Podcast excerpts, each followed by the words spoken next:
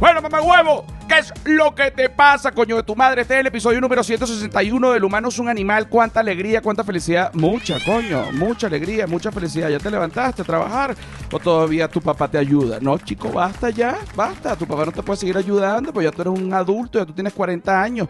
Toda persona, no joda, mayor de 35 años que todavía, es más, mayor de 28, pero bueno, mayor de 25 años que todavía 35, 30, vamos a poner 35 para que, para que los flojos tengan, tú sabes, para, que tengan una cancha, para que no digan que me puse venenoso. Cualquier persona de 35 para arriba que lo ayude en su papá está pelando bola en la vida, se los digo, por favor, dejen esa verga.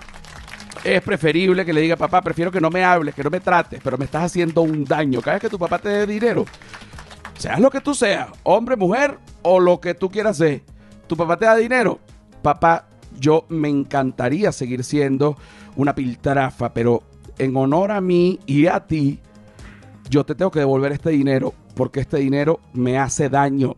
Me estás haciendo daño, papá. Me estás haciendo daño, papá. Bueno, este es el episodio número 100. 61 de Lo Humano es un Animal. ¿Quiénes producen este espacio? Arroba Flor de Pelo Piso, ¿quién es esa gente? La gente que es. Arroba La Sordera, ¿quién es esa gente? La gente que es. Arroba La Feria del Marketing, ¿quién es esa gente? La gente que es.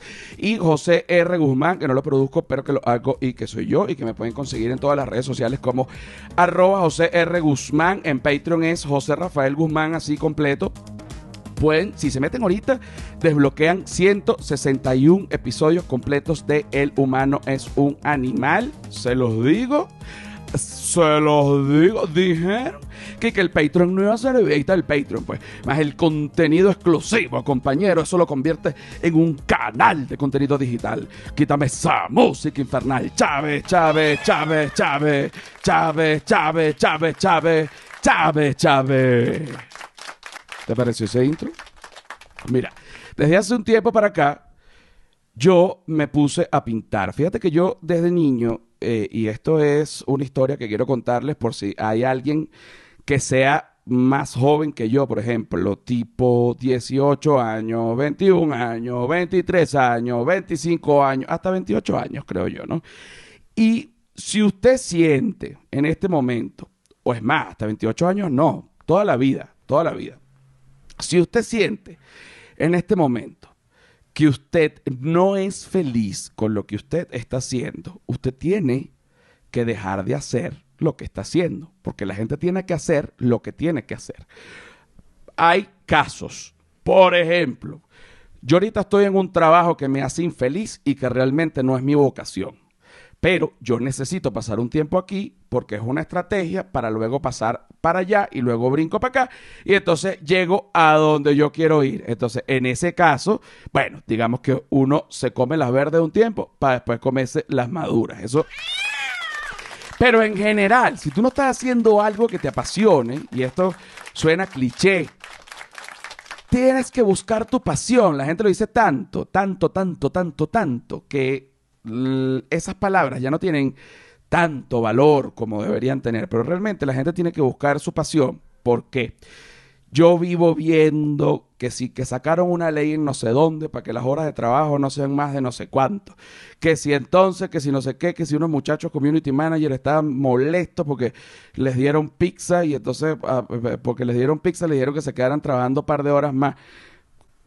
Coño, si yo te juro que si tú tienes tu propio proyecto y a ti esa vaina te encanta, el que se va a explotar a ti mismo eres tú mismo. O sea, tú no vas a parar, tú mismo te vas a dar pizza, tú mismo te vas a meter café, tú mismo no jodas, vas a seguir porque te apasiona. Ahora, si tú eres un empleado y ya, y estás ofreciendo un servicio y te sabe a culo realmente el proyecto para el cual estás trabajando, entonces ahí cuando te arrecha, porque tú lo que te quieres es ir de esa vaina. O sea, tú estás yendo a cumplir un horario para que te paguen, tú tú estudiaste esa vaina o sabes hacer, estás dando un servicio, sea de ingeniería, sea de lo que sea. Tú vas, trabajas ocho horas y te vas, pues tú estás harto de estar en esa vaina, pues tú quieres ir a hacer lo que a ti te interesa. Entonces, coño, te lo, te lo pongo así.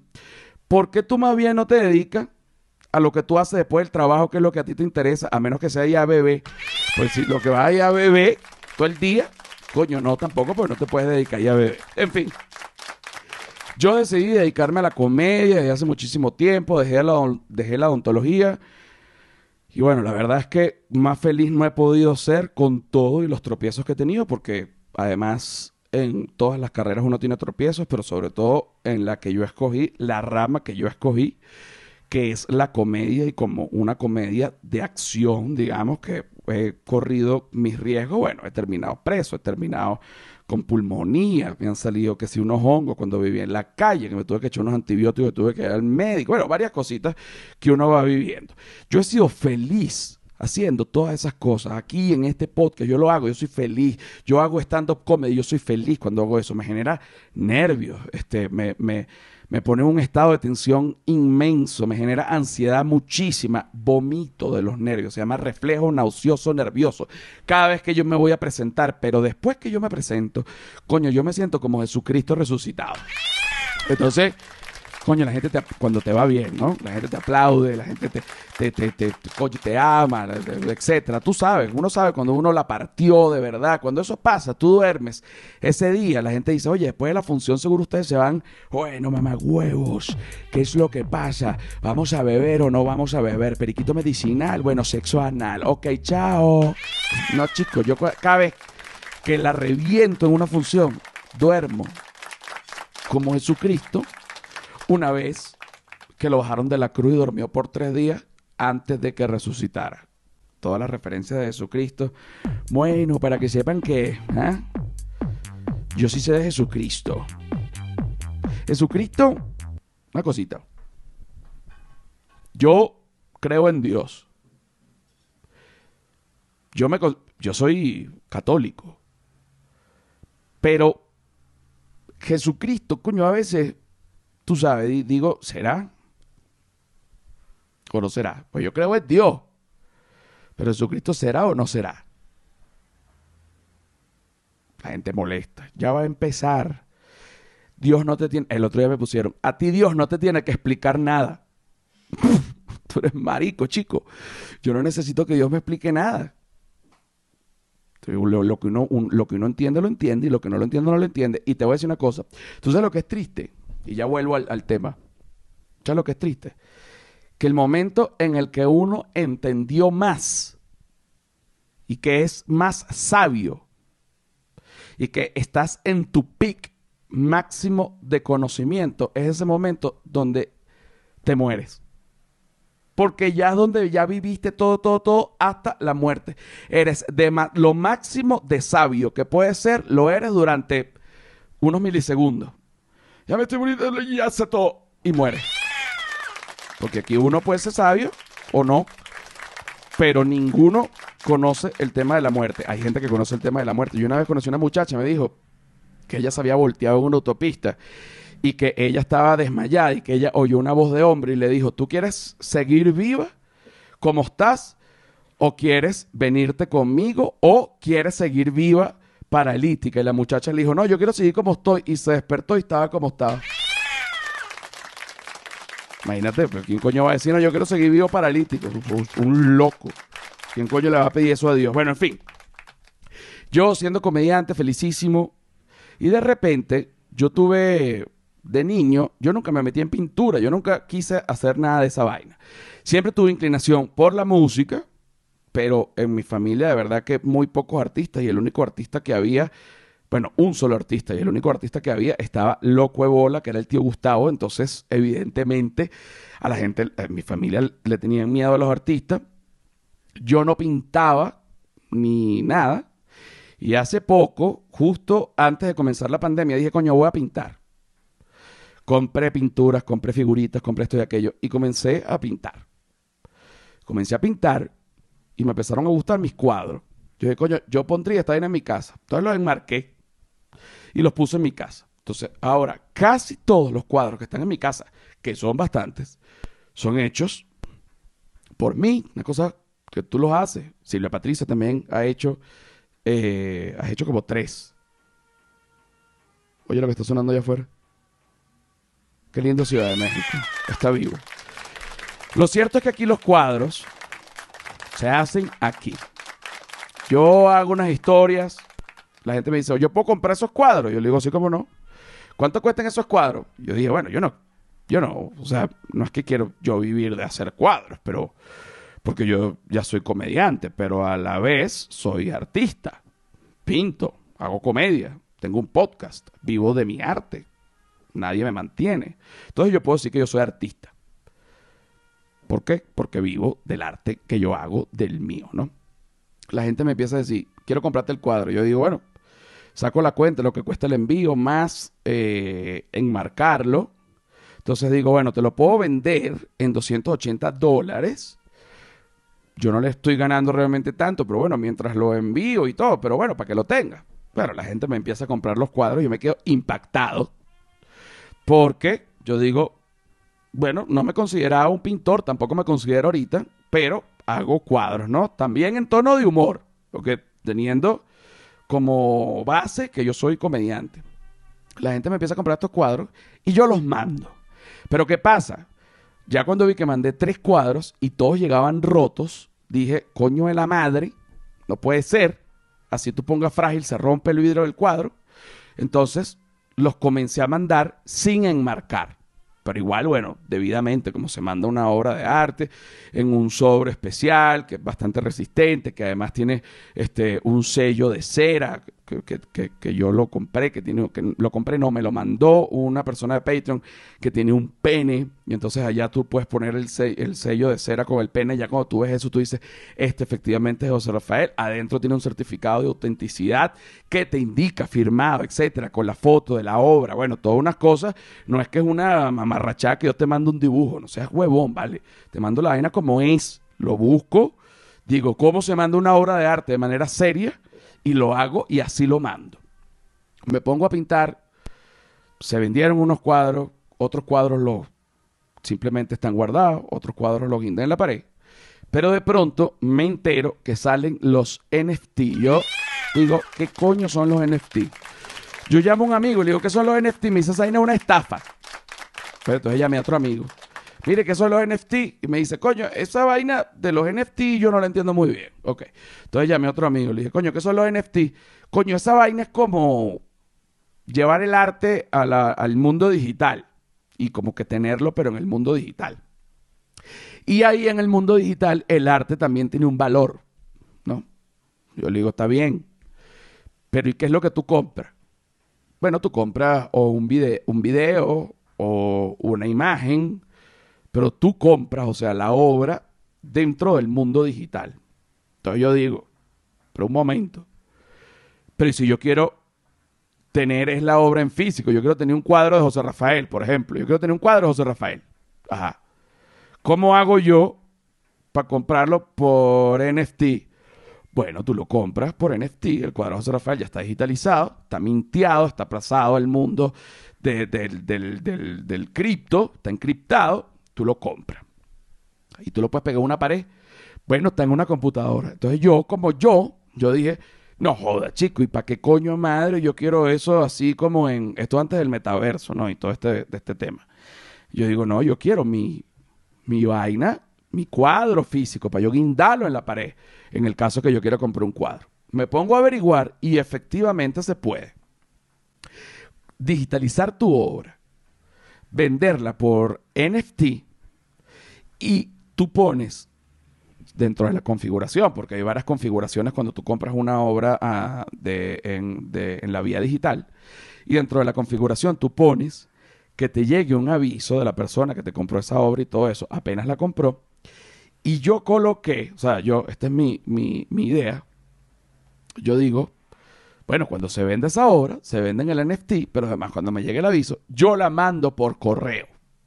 Entonces, tienes la obra en NFT, o sea, digital, y tienes la obra en físico para que la pegue en tu pared. Yo digo, estamos, eso, es lo que yo, eso, esto ya me suena más, pues yo quiero tener también el físico, para la gente que quiere tener físico. Hay gente que no le interesa el físico, Hay gente que quiere solo NFT porque está metido en el tema del metaverso, que está metido en toda esta realidad eh, y que entiende perfectamente hacia dónde vamos. Entonces, ellos te dicen, no, la obra física, porfa, si quieres como regalo, te la metes por el culo a un video y me lo mandas. No me interesa, yo lo que quiero es la parte qué tal, ¿no? Entonces yo cuando me pongo a investigar digo, efectivamente, se puede comprar por NFT y además yo te puedo mandar eh, la obra en físico. Pero ¿qué pasa? ¿Qué pasa? Como esto es un bien que se puede volver a vender y volver a vender y volver a vender, y obviamente esto está registrado y esto es inviolable y esto es está a la vista de todo el mundo. ¿Quiénes fueron los dueños? ¿Cuánto tiempo la tuvo? Etcétera. ¿Cuál es el valor de esa obra? Pues esa obra va tomando valor dependiendo de quienes la compran, de cuánto la compren, de que te lanzan una oferta, de que tú aceptes, etcétera. Entonces, si tú compras por primera vez esta obra, digamos a nivel digital, efectivamente te va a llegar la física también, ¿no? su correspondiente real, del mundo real. Pero ¿qué pasa si una persona se la compra a esa misma obra a un primer comprador? O sea, a ese primer comprador que lo compró primero. Bueno, se lo compra. Pero ahí ya yo me desligo del físico. O sea, el físico solo le llega a la primera persona que compre y la segunda persona que compre. Si esa primera persona quiere vender y otro se la compra, pues ya yo no sé si esa persona le va a mandar el físico a, es, a la otra segunda persona. Entonces yo dije, ok, perfecto. Lo que podemos hacer es convertir tu esta en digital y que los primeros que compren les llegue el físico y que los segundos que compren, bueno, sea solo lo digital. Y dije, ¿y la gente que quiere solo el físico? Bueno, coño, que compra normal el físico, como se ha ido, tú mandas un mail a, a, info flordepelo.com Tú dices, mira, yo quiero un cuadro. Y te dicen y ya. Entonces, para aclarar un poco más esta vaina, porque yo, porque hay gente que dice, ok, pero es que esta vaina a mí me parece que más bien es como una pirámide, una estafa piramidal. Yo digo, bueno, si lo quieres ver así, perfecto. Otros dicen, coño, esto es una oportunidad grandiosa. Yo digo, a mí me parece que también es una oportunidad grandiosa. Ahora, pros y contras. ¿Qué pasa? ¿Qué ha pasado? Gente con mucho dinero que no es artista invierte en NFT. ¿De qué manera? Como el NFT es un concepto creado para el arte, estas personas que tienen mucho dinero, pero que no son artistas, agarran y le pagan a un diseñador, supongamos. Por eso que tú ves muchos NFT, incluso famosos, que sí, un monito, un muñequito, todo como pixelado, son cosas muy sencillas al principio, ¿no? Eh, te dicen, mira, yo quiero que tú me hagas la carita de un monito. Me vas a hacer cinco caritas de monito con cinco ojitos, con cinco pelos, con cinco bocas, con cinco orejas. Tú metes toda esta vaina en un algoritmo y esto te lo mezcla. Entonces te salen 10.000 monitos distintos. Entonces tú agarras y metes esos monitos, cada uno en tanto, etcétera. Entonces tú tienes una colección de 10.000 monitos. ¿Qué pasa? Que pueden estar bonitos y todo esto y aquello se le mete la plata. y gente que tiene dinero, que no le importa el arte, compra estos monitos porque esto también va agarrando un valor a medida que se va vendiendo y revendiendo y revendiendo. Y es como tener un billete con un valor divertido, digámoslo así. Pero realmente no es arte porque es una vaina hecha por un algoritmo. Ahora, esta tendencia ha ido decayendo en su venta porque la gente que quiere consumir arte ah, de manera digital ve estos monitos o estos muñequitos que son por algoritmo y dicen, no joda, ¿y dónde está el verdadero arte?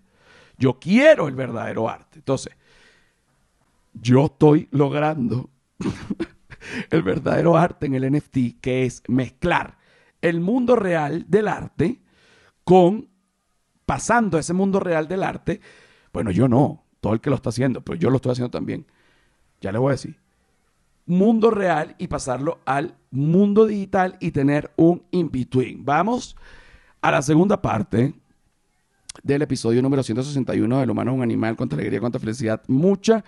Y vamos a hablar eh, con Flores Solano, quien además es artista, plástico, pintor y vive ya.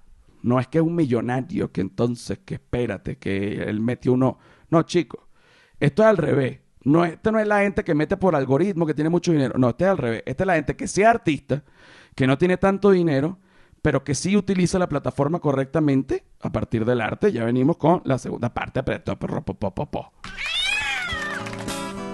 Señores, qué rico. ¡Qué rico, señores! Señores, qué rico.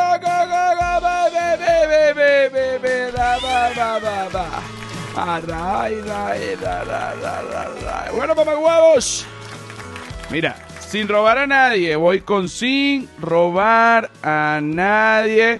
Voy con sin robar a nadie para Europa y voy ya. Y voy ya, y voy ya. Mira, Berlín 28 de noviembre, ya se agotó una primera función y se abre otra función a, a las 3 de la tarde porque es domingo. Así que Berlín, 3 de la tarde, 28 de noviembre. Barcelona, 30 de noviembre. Madrid, 1 de diciembre. Valencia, 3 de diciembre. Málaga, 9 de diciembre. Tenerife, 12 de diciembre. Coruña, 15 de diciembre. Madeira, 18 de diciembre. Lisboa, 20 de diciembre. Ciudad de Panamá, 3 de diciembre. Aquí voy porque ayer, chico, se abrió Chile se abrió Chile, Buenos Aires 25 de marzo y viene Chile, que es Santiago de Chile 6 de marzo, Concepción en Chile 9 de marzo y Valparaíso el 10 de marzo. Entonces, ¿dónde se van a conseguir todas las entradas para todos lados? En josérafaelguzmán.com. Están todas las entradas para todos lados. josérafaelguzmán.com. JoseRafaelGuzmán.com, la entrada para todos lados. Quítame esa maldita música. Mira, venimos hablando de los NFT. Yo vengo hablando de los NFT, pero vengo hablando de los NFT desde un enfoque, digamos, eh, bastante sencillo, como si se lo estuviese explicando a mí mismo, que no soy de las personas que además eh, soy de las mayores entendidas en cripto, en esto. Esto para mí era un mundo que yo le huía a pesar de la cantidad de dinero que he visto que ha hecho muchísima gente, pero yo no quería y para uno que es artista, el NFT es la manera, yo pienso yo, que es la manera correcta y sana, por poner otro término, de entrarle también al mundo del cripto, ¿no? Entonces ahorita para hablar de esto, ya les dije que había gente con muchísimo dinero que hacía arte a través de algoritmos. Entonces, claro, ya la gente dice, yo, yo no soy huevón, ya yo quiero arte de verdad. Entonces hay gente que no tiene nada de dinero, que está mamando, pero que es artista y que comienza al revés, ¿no? De abajo hacia arriba. Los que tienen mucho dinero no tienen arte, pero entonces una colección de 10 mil piezas, pero todas hechas por algoritmos. El que no tiene dinero, pero es artista, hace una coleccioncita de cinco piezas y entonces, bueno, ahí va batallando, pero poco a poco va increciendo, mientras que el otro poco a poco va bajando en venta. Vamos a llamar en este momento a Flores Solano. Vamos a ver.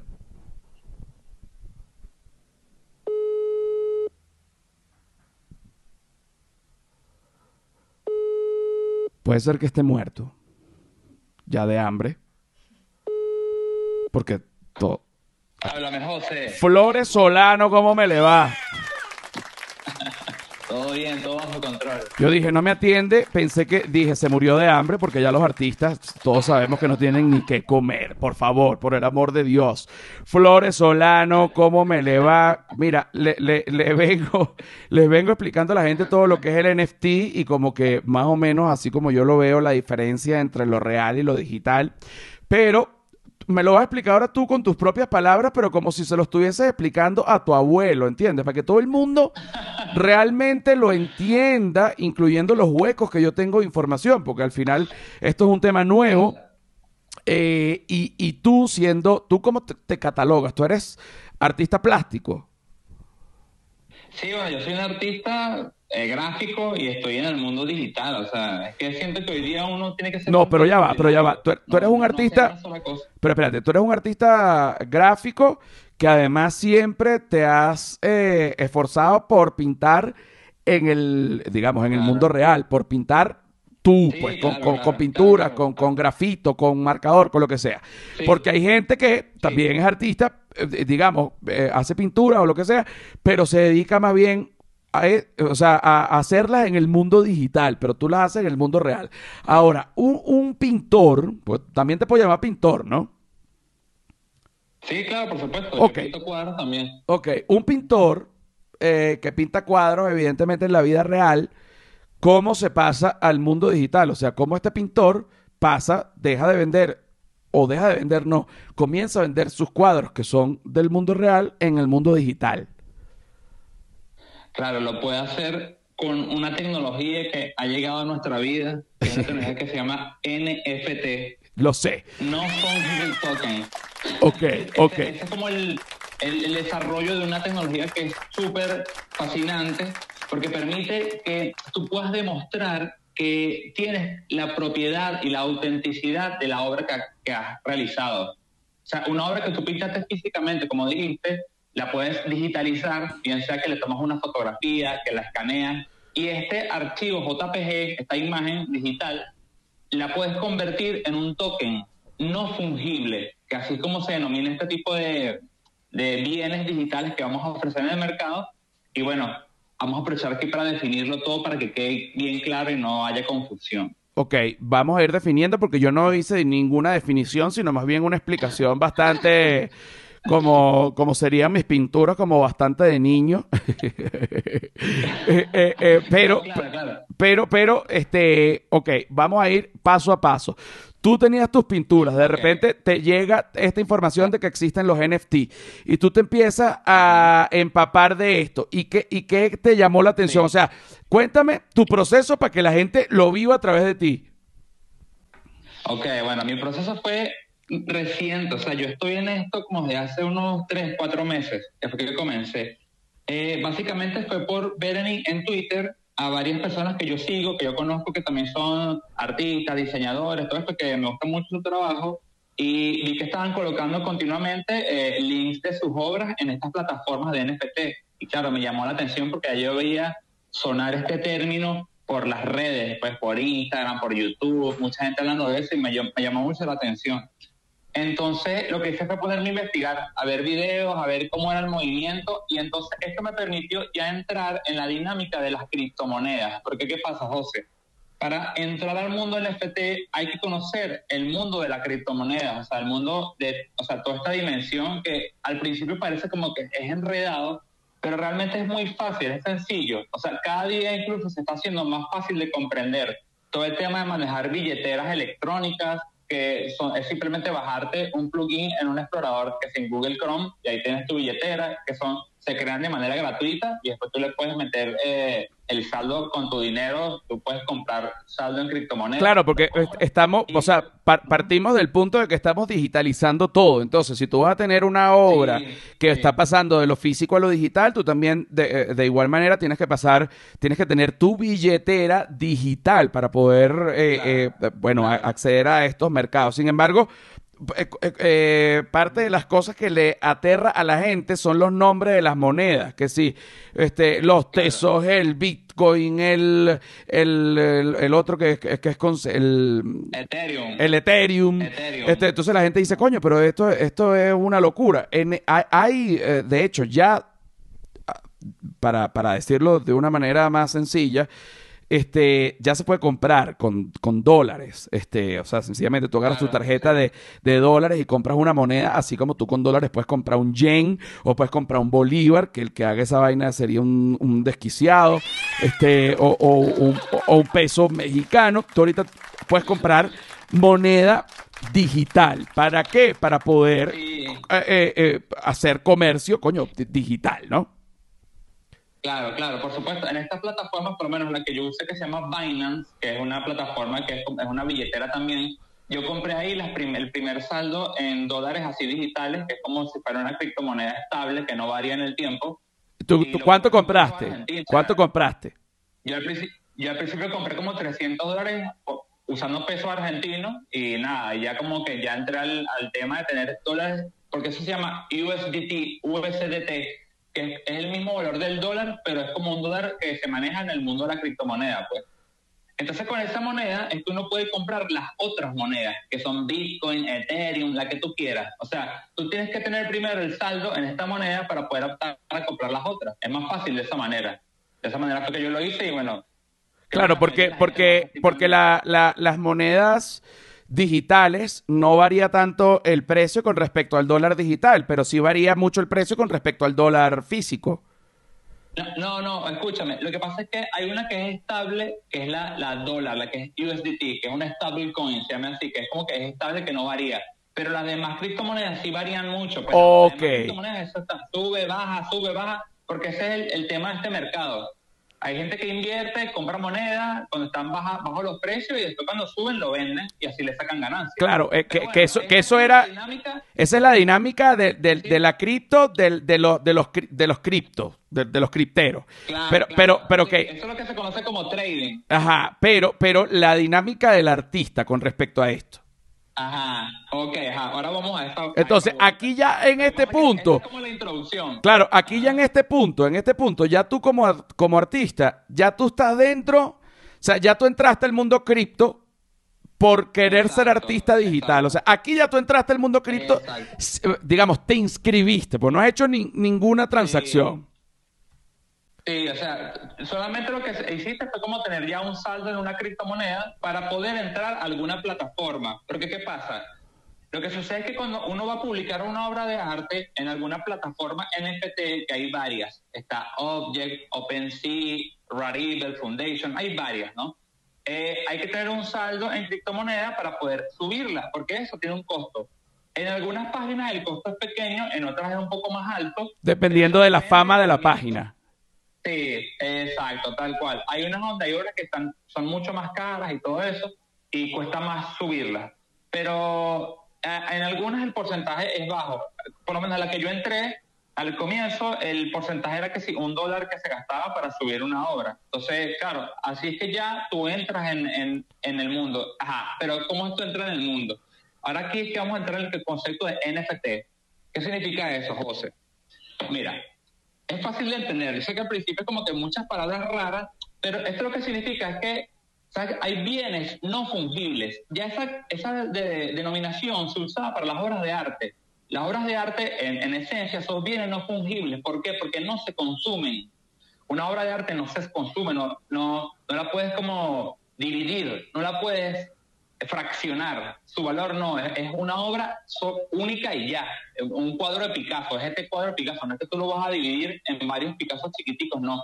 Es uno solo y ya, eso es no fungible. Lo mismo pasa con los tokens no fungibles, o sea, con los NFT, porque son únicos, son raros y son indivisibles. Estas son las tres ca- características que los hacen propios de ellos. En cambio, los tokens que son fungibles son las criptomonedas en esencia, pues, porque las criptomonedas sí se pueden dividir. Por lo menos un Bitcoin, tú puedes tener 0,001 Bitcoin. Está- es- los Bitcoins se dividen, porque es, como, Claro, la por- pues, como por- la- el dinero. Exacto, porque es una moneda. En cambio, una obra es una obra y tú no puedes decir, dame media obra. Por eso, por eso. Entonces, ¿qué pasa? Son únicas cuando uno las la sube a, a la plataforma. ¿Cuánto estará el cuarto de Picasso? Un que- cuarto de Picasso, un cuarto de Picasso. Por eso, por eso, tal cual. Por eso es que, o sea, eh, lo interesante también de esta tecnología, de estas plataformas, es que los artistas pueden decidir al momento de publicar su obra si, la, si quiere que sea única o que hayan varias ediciones de la misma. O Es sea, decir, es decir, es decir, por ejemplo, tú haces una pintura y entonces esa pintura, Ajá. ok, tú dices, esta pintura tiene un valor, entonces, ok, Ajá. pero tú, tú decides, tú dices, yo le voy a poner un poquito menos, pero yo voy a vender cinco de esas pinturas, como si fuese una serigrafía. Exacto. Sí, exacto, es tal cual eso. Es el mismo concepto que se usaba en el arte de los, con los grabados. Cuando los artistas hacían grabados, hacían un dibujo muy bonito, pero hacían grabados que hacían que sus 100 ediciones. Y así lo podían vender a más gente a un precio más bajo, pero al final le sacaban más ganancias, pues también. Exacto, es, Es igual, ese concepto. es idéntico lo que se hacía en la vida real, ahora se pasa a lo digital. Sí, sí, tal cual. Pero, pero por ejemplo, desde el punto de vista, desde el punto de vista del artista, a- hay obras que son únicas. O sea, que tú pintas, por, ejemplo, tú haces un cuadro de, Sí. no sé, de, de una estrella, y esa estrella, bueno, es única. Este, y ese cuadro es único. Tú tienes la opción Sí. de, de colocarlo como cuadro único, o tienes la opción de decir, "Te- tengo este cuadro, por ejemplo, la, la- la edición original cuesta tanto, pero las copias, como por, de- por explicarlo de alguna manera, cuestan un poco menos. Entonces tienes la opción también, Claro. dentro de ese mismo mundo digital, comprar la original o comprar la copia, que básicamente a nivel de calidad es lo mismo. Sí, por eso, tal cual. La obra en esencia va a seguir siendo la misma. Lo que pasa es que cuando tú la vendes única, su valor aumenta porque se convierte como en un bien más escaso, ¿sabes? Más raro. Y en este mundo de, los de NFT y todo esto, vale mucho la rareza, lo exótico, la escasez. O sea, cuando un bien es escaso, obviamente vale más, pero si por lo menos a, un, a una obra tú pones que hay 500 ediciones, ya el precio va a bajar mucho más, lo pones más barato, pero este tipo de estrategias muchos artistas lo hacen también para darse a conocer más, porque por lo menos yo he puesto obras que valen que si 0,1 peso y me han llegado que si 100 personas y lo coleccionan. Pero, ¿sabes? Eh, Pero yo lo hice más como por estas iniciativas que son como eventos, como que eh, hoy es el evento para celebrar, no sé, un año de una de las páginas de, de publicación de obras. Entonces, claro, todo el mundo empieza a subir obras baratas, pero también es como para darse a conocer, para eh, que estar presente en otras colecciones de otra gente y así.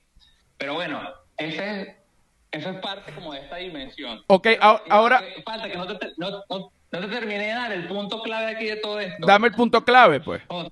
Ah, el, el punto clave, para que la gente lo entienda, es que qué diferencia hay entre un NFT y un- una imagen que veo en internet. Porque la gente va a decir, ah, pero esta imagen, yo puedo ver esa imagen en, en internet o en Instagram, lo que sea, no. Qué buena pregunta, qué buena pregunta que hace, porque o ya que la hace, digo, coño, Sí. pero ¿verdad? ¿Qué diferencia hay? Ajá, mira, la diferencia es que tú estás transformando esa imagen que tienes o ese video, porque puede ser una animación, etcétera, lo estás transformando en una pieza de un código de programación, en un formato de un contrato inteligente. O sea, eso es lo que significa la tecnología blockchain. Tú estás metiendo esa imagen en la blockchain y eso garantiza que tiene autenticidad y propiedad. O sea, tú ahí tienes como un código que te garantiza que, que tú eres el dueño de eso y tú puedes venderlo al precio que tú quieras. Tú lo ofreces al mercado. Exacto, porque si, compra- porque si tú tienes, tú la bajas de internet, Ajá. bueno, es una imagen de internet, tú no puedes hacer nada con eso, pero si tú tienes la tuya vía NFT, tú puedes vender, eh, es un bien, eso tiene un valor. Claro. Sí, es como pasaba antes, o sea, bueno, como- no como pasaba antes, o sea, todavía sucede con los cuadros así de pintores famosos y todo eso, esos también tienen unos certificados de autenticidad que los dan sobre todo las galerías y todo eso, que son los que tienen colecciones de obras así famosas, es igual. Lo que pasa es que todos esos conceptos pasaron, se trasladaron a este mundo digital, lo que lo hace mucho más accesible para personas que son independientes, nuevos artistas y todo esto. Y eso es lo que para mí resulta súper fascinante y me ha ayudado mucho porque siento que muchos artistas que hacíamos obra nada más para publicar que en Instagram y todo esto, ahora podemos también tener esta puerta abierta para monetizar nuestro trabajo y para ofrecerlo como bienes coleccionables, porque en esencia es eso, son objetos coleccionables que son eh, destinados para que la gente invierta en ellos. Ok, ahora, que compra obras de arte, más allá de comprar un objeto que sea bonito, también implica una inversión. ok, ahora fíjate esto. a la larga va a valer más. Fí- Fíjate esto, eh, eh, yo, yo explicaba acá en, el- en- en la primera parte que, por ejemplo, hay gente que con mucho dinero agarra y hace eh, lo que yo llamo como un arte de mentira, que es que van a hacer, que tú lo ves, los monitos o, o muñequitos que son hechos por mm, vía algoritmo, ¿no?